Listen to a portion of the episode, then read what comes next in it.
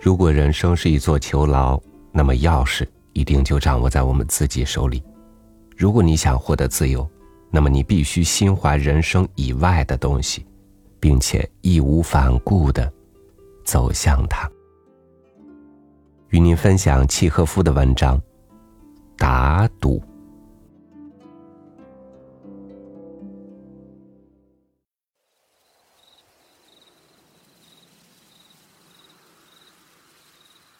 一个昏暗的秋夜，老银行家回忆起了十五年前举办的一次晚会，大家谈到了死刑问题。有些人认为世界各地都应该废除死刑，而代之以无期徒刑。我不同意诸位的看法。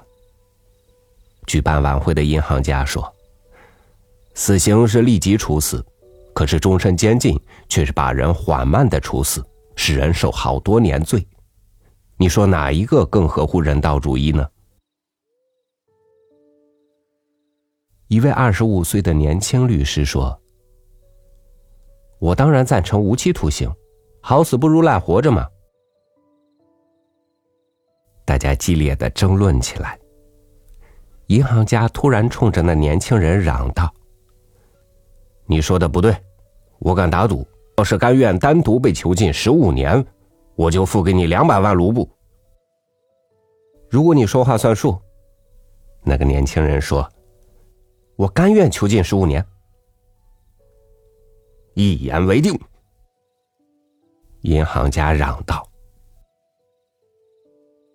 这场疯狂的、愚昧的打赌终于执行了。”那年轻人在最严密的监视之下，住在银行家的花园里某一个小屋中。在监禁的第一年，他拒绝烟酒，他要的书籍主要是轻松读物。第二年，他只索取古典作品。第五年，他要求喝酒，从窗口监视他的人说。他除了吃喝，便是躺在床上睡觉，或是愤怒的自言自语，不止一次听见他在哭泣。第六年的上半年，被监禁者开始学习语言、哲学、历史。从那时起的四年时间，应他的请求，买了六百来卷书。第十年以后。被监者在桌前静坐不动，除了福音书外，什么书也不看。后来被监禁者又读了神学书籍和宗教史。老银行家想：明天十二点钟，他就要重新获得自由了，我得要付给他两百万卢布，这样我就会倾家荡产。老银行家悄无声息的穿上大衣，走出去，来到了小屋窗外。桌旁一动不动的坐着一个人，他的脸色蜡黄，双颊瘪了进去，背脊瘦而狭长，一只手支着乱蓬蓬的头。谁也不会相信他只有四十岁。他睡着了，桌上放着一张纸。银行家推门进去，看到上面的字句：“明天十二点，我就要重新获得自由。在离开之前，我想对你说几句话。你的书本给了我智慧，可我现在鄙视智慧和人世间的幸福。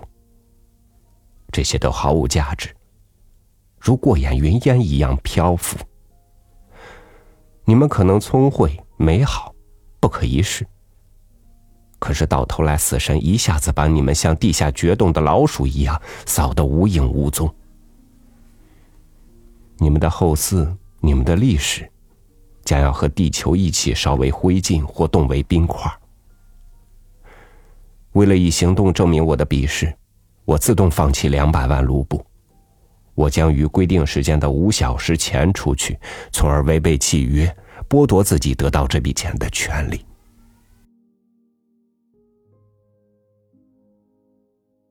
老银行家流着泪走出了小屋。第二天早晨，几个看园人面色惨白的禀告：小屋里的那个人不见了。银行家点点头，他来到小屋，从桌上拿起那张自愿放弃两百万卢布的信函，回到家里锁进了防火保险箱。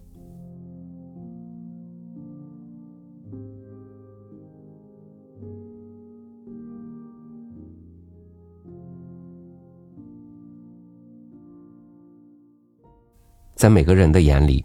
这个世界都是不同的，而人们却都执着于告诉并让他人接受自己看到的世界，因而人们的内心才有了趋之不尽的痛苦和不安。